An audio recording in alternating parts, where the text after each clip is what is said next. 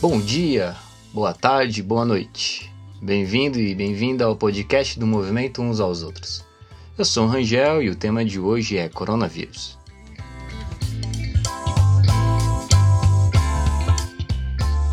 Hoje é dia 26 de março de 2020 e o mundo é assolado por uma pandemia de coronavírus. Já são mais de 18 mil mortes. No Brasil, já estamos em quarentena e distanciamento social há oito dias. E esta semana o presidente da República fez um pronunciamento chamando o vírus de resfriadinho. Pastores fazem lives no Facebook com tons apocalípticos. Seria o fim do mundo, é o castigo de Deus sobre as nações. Outros pastores ainda insistem em chamar os fiéis aos templos e os médicos tentam de todas as formas conscientizar a população em detrimento às declarações do presidente. É em meio a esta loucura que resolvi publicar o primeiro podcast do nosso ministério, exatamente porque acredito que com boa informação podemos alcançar ótimos resultados. Na edição de hoje, conversei com pessoas da teologia, psicologia e pedagogia, a fim de trazer um conteúdo relevante para a sua vida. Por fim, Deixarei minha singela opinião sobre quais são as mudanças sociais que o coronavírus pode trazer para o nosso tempo. Agradeço pela sua atenção e, se gostar, sinta-se à vontade em compartilhar o nosso conteúdo em suas redes sociais.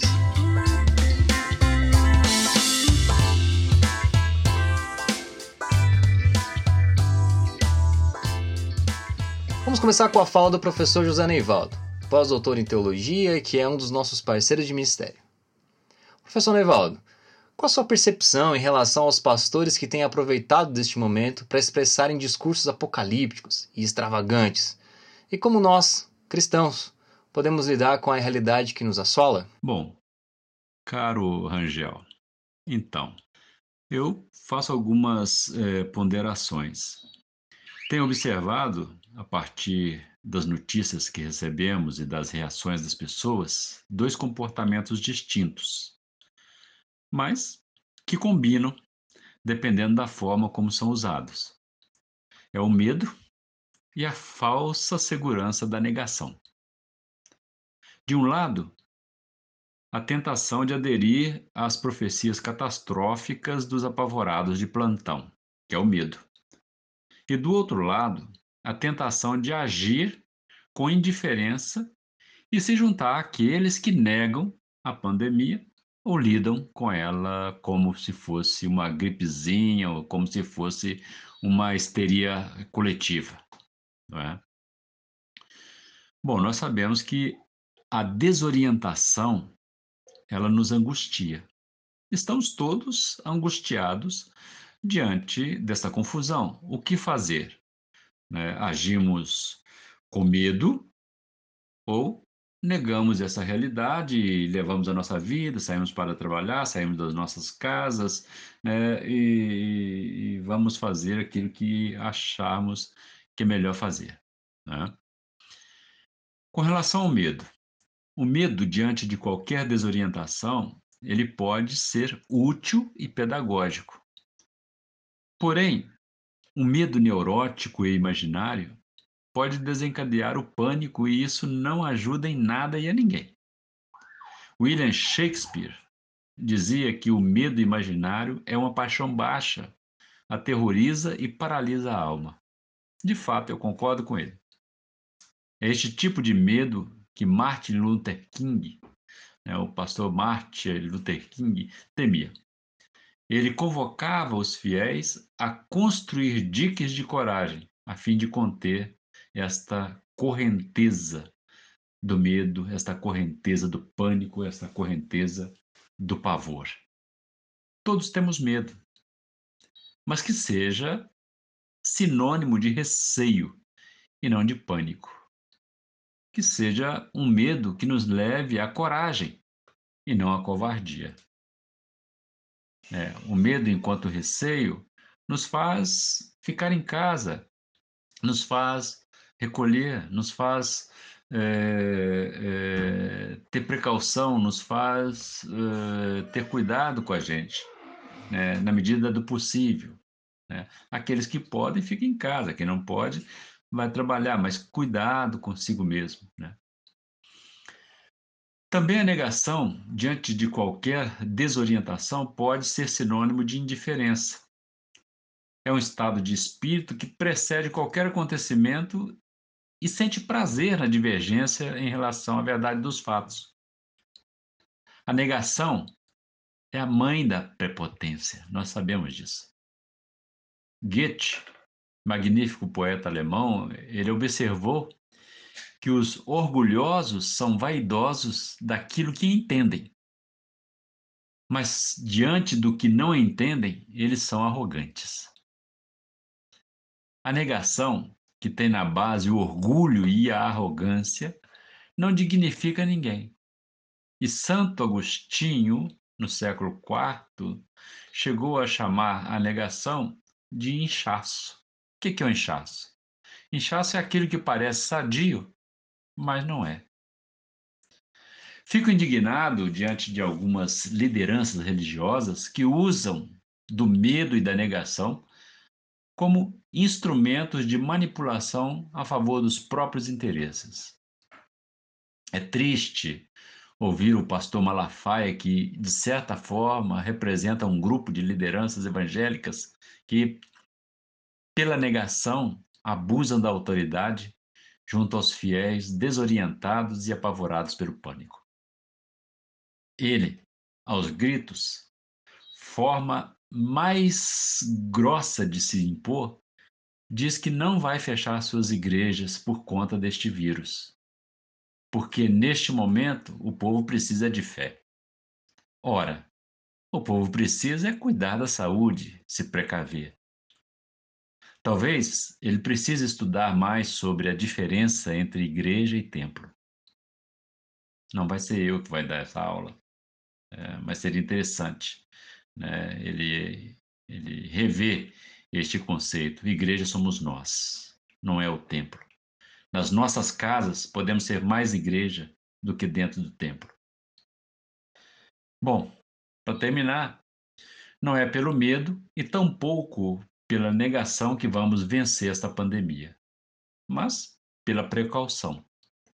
É preciso uma teologia da precaução, uma teologia do cuidado consigo mesmo e com o próximo. É, Jesus nos ensinou isso, não é? E nos passos de Jesus, nós andamos, caminhamos e vamos na mesma direção, porque quando se pensa em salvação, nós pensamos também na, na saúde, na saúde psíquica, na saúde física, na saúde espiritual. E a salvação ela começa aqui e agora. Ela não pode ser algo que vai acontecer depois da morte ou num plano é, etéreo desconhecido da gente. Não, ela começa aqui. Então, o que eu acho é o seguinte: é preciso incentivar as pesquisas científicas, não basta a fé. Urge apoiar o Estado e o investimento na saúde pública e não o seu desmonte em favor das privatizações dos serviços públicos que só prejudicam e aterrorizam a população mais vulnerável de nossa sociedade.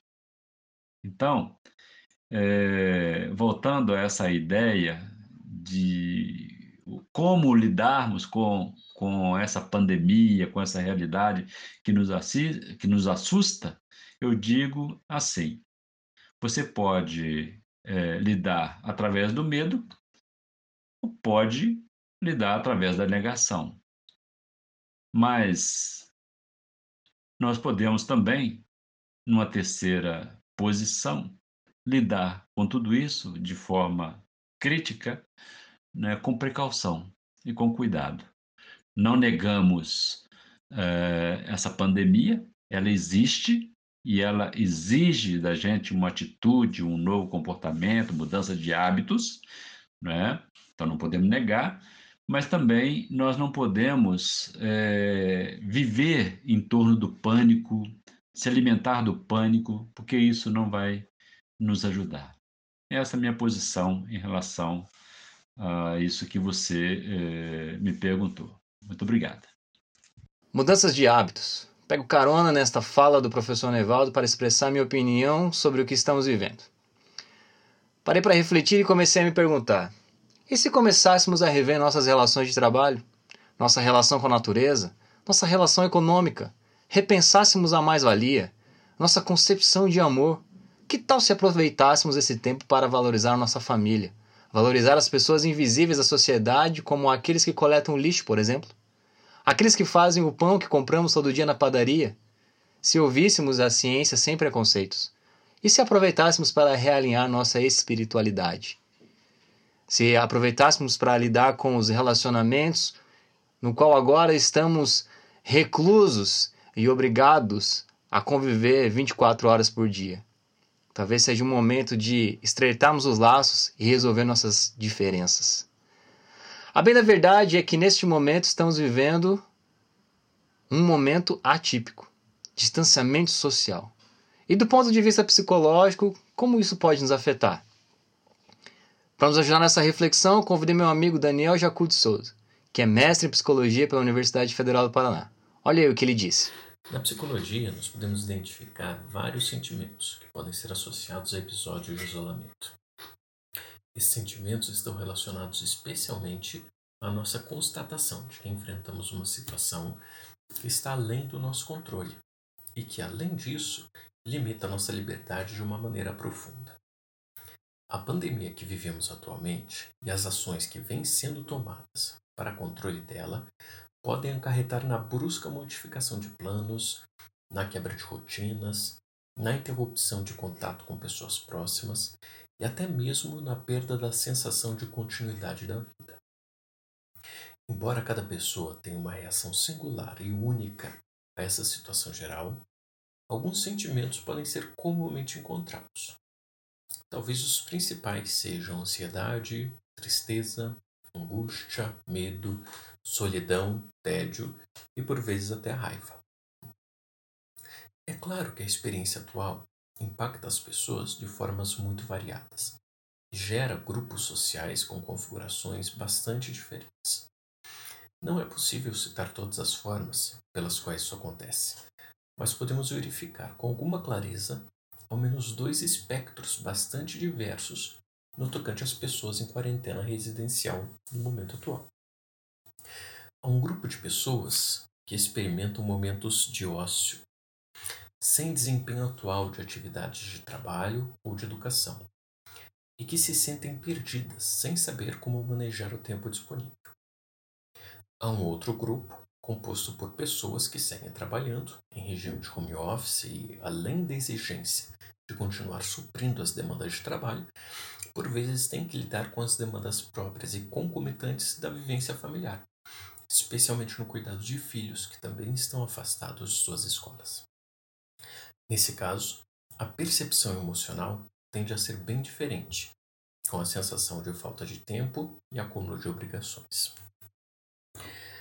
Não há como, tão rapidamente, oferecer respostas simples para problemas que são complexos mas podemos pensar em algumas técnicas para manejo dessa situação.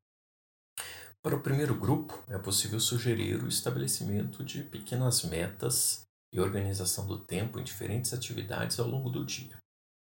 O cultivo de, do hábito de leitura, tão importante ao mesmo tempo tão negligenciado no nosso país, e a manutenção de comunicação periódica à distância com as pessoas próximas do círculo social e familiar. Para o segundo grupo, é possível procurar o estabelecimento de uma nova rotina, com horários delimitados e claros na medida do que for possível, sendo que isso pode ajudar inclusive as crianças na vivência do momento atual. Também é interessante definir uma divisão de atividades domésticas e de cuidado das crianças com outros adultos que também residam na casa. E pode ser útil organizar as demandas do trabalho em prioridades diante do cenário atual. É importante prezar não apenas pela saúde física, mas também pela saúde mental nesse momento tão atípico vivido pela nossa sociedade. A todos, um abraço virtual. A realidade é que estamos isolados em nossas casas. E muitos de nós precisam trabalhar em casa. Mas nossas crianças também estão por aqui. E agora? O que a gente faz? E estou pensando nisso, convidei a tia Edna, pedagoga, que trabalha com crianças há mais de 10 anos. Ela deu algumas dicas em como podemos lidar com nossas crianças nesse período de isolamento social. Oi, gente! Atendendo ao pedido do meu amigo Rangel, quero compartilhar com vocês algumas dicas que eu desenvolvi em sala de aula enquanto professora e que eu acredito que pode ajudar vocês nesse momento em que vocês têm que trabalhar, também têm que cuidar das crianças. Então vamos lá, primeira dica. Primeira coisa que a gente precisa fazer com as nossas crianças é explicar para elas o que está acontecendo. Talvez você já até tenha feito isso com seus filhos, mas se ainda não, se não fez, faça. Explique para elas por que, que o papai e a mamãe estão tendo que trabalhar em casa, por que, que elas estão em casa e não na escola.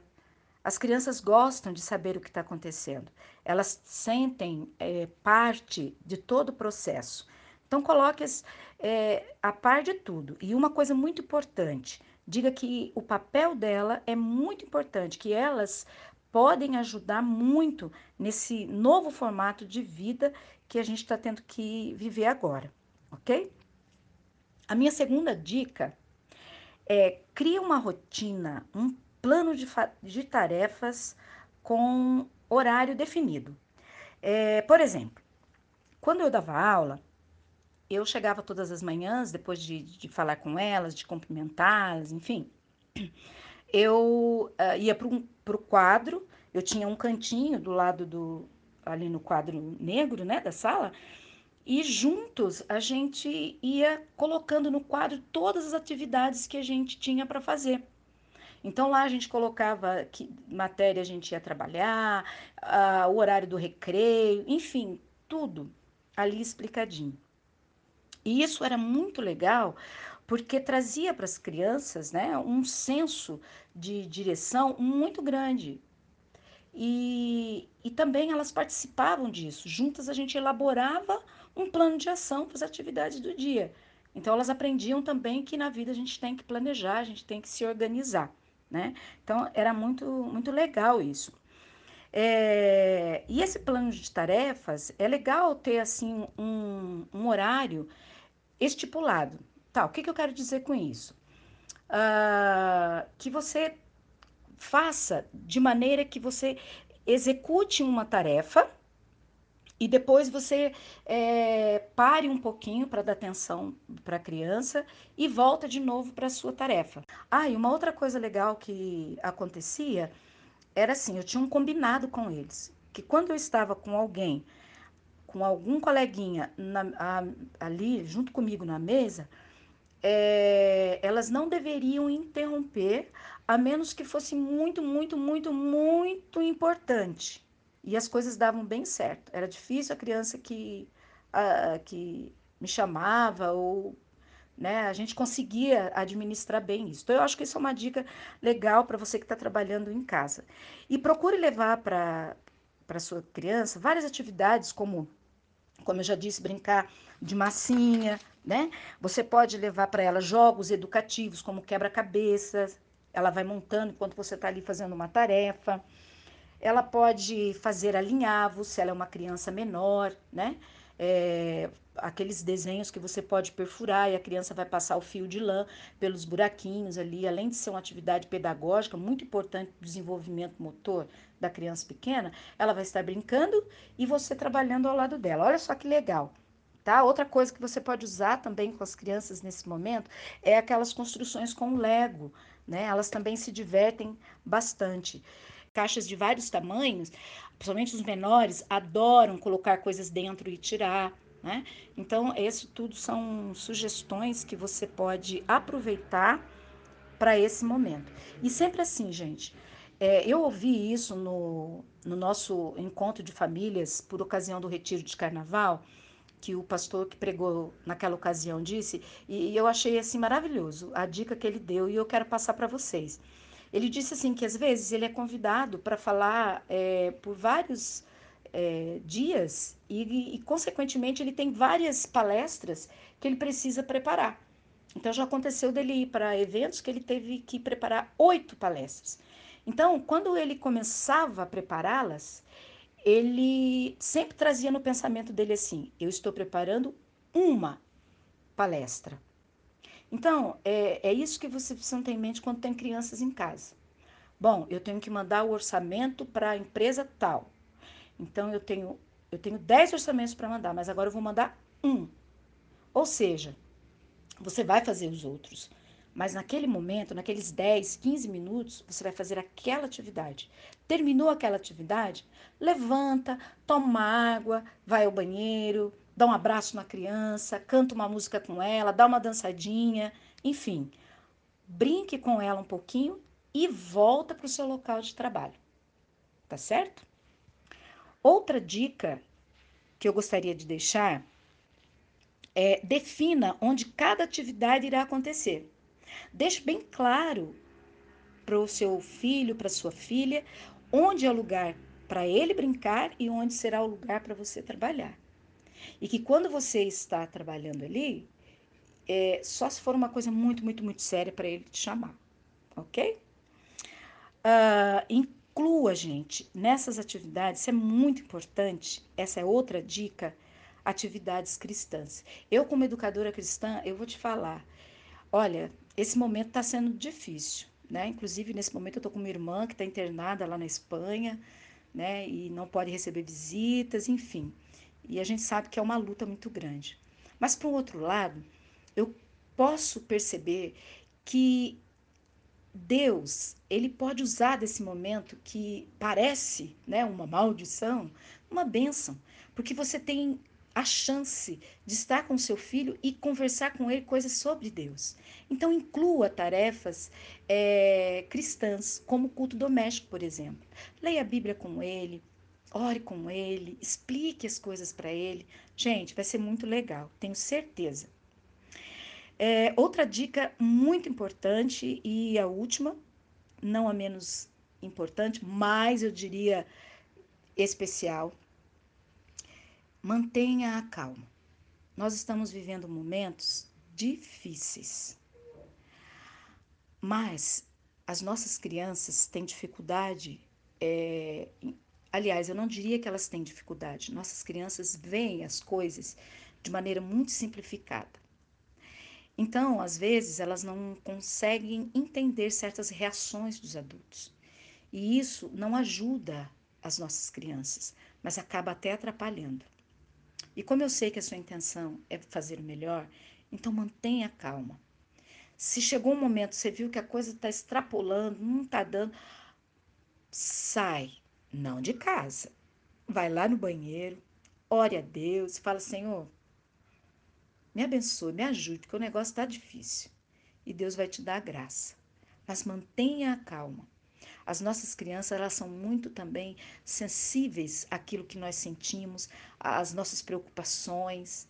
Então, não deixe o mundo delas ficarem assim é, escuro, né?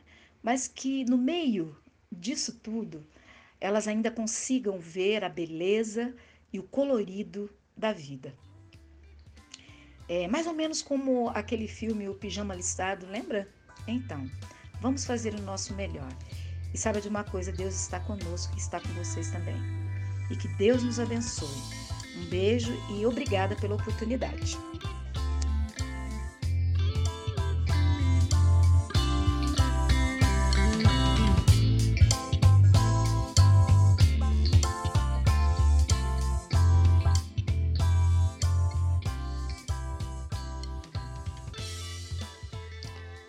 Brasil neste momento está dividido entre aqueles que insistem em apoiar as falas do presidente, minimizam o problema e convocam todos a voltar ao trabalho e suas rotinas normais, acreditando que a economia assim volta a ser como era antes, que já não era aquelas coisas. Mas também existem aqueles que já perceberam o tamanho do problema e compreendem que ficar em casa é a única estratégia que temos para combater a proliferação do vírus. Sim, não está fácil para ninguém, nem para empregado, nem para empregador. Mas e se usássemos de bom senso, sem extremos, sem retórica absurda, sem minimizar o problema ou problematizar as circunstâncias? O que vejo é que ninguém sabe o que fazer. Meus amigos, o mundo inteiro não sabe o que fazer. Todos estamos divididos em não ficar doente e não ficar endividado. Então, que tal chegar ao meio termo? Pensar no outro quando for ao supermercado, rearranjar nosso trabalho, reformular nossa economia do lar, adaptar o nosso aprendizado. Esse já é um tempo de mudanças. E desejo do fundo do coração que sejam mudanças positivas ao ser humano, pois senão nós é que seremos o vírus a ser combatido. Eu vou ficando por aqui. Espero que você tenha gostado e novamente te convido a compartilhar nosso conteúdo e acessar o nosso site www.unsaosoutros.com.br. Até mais.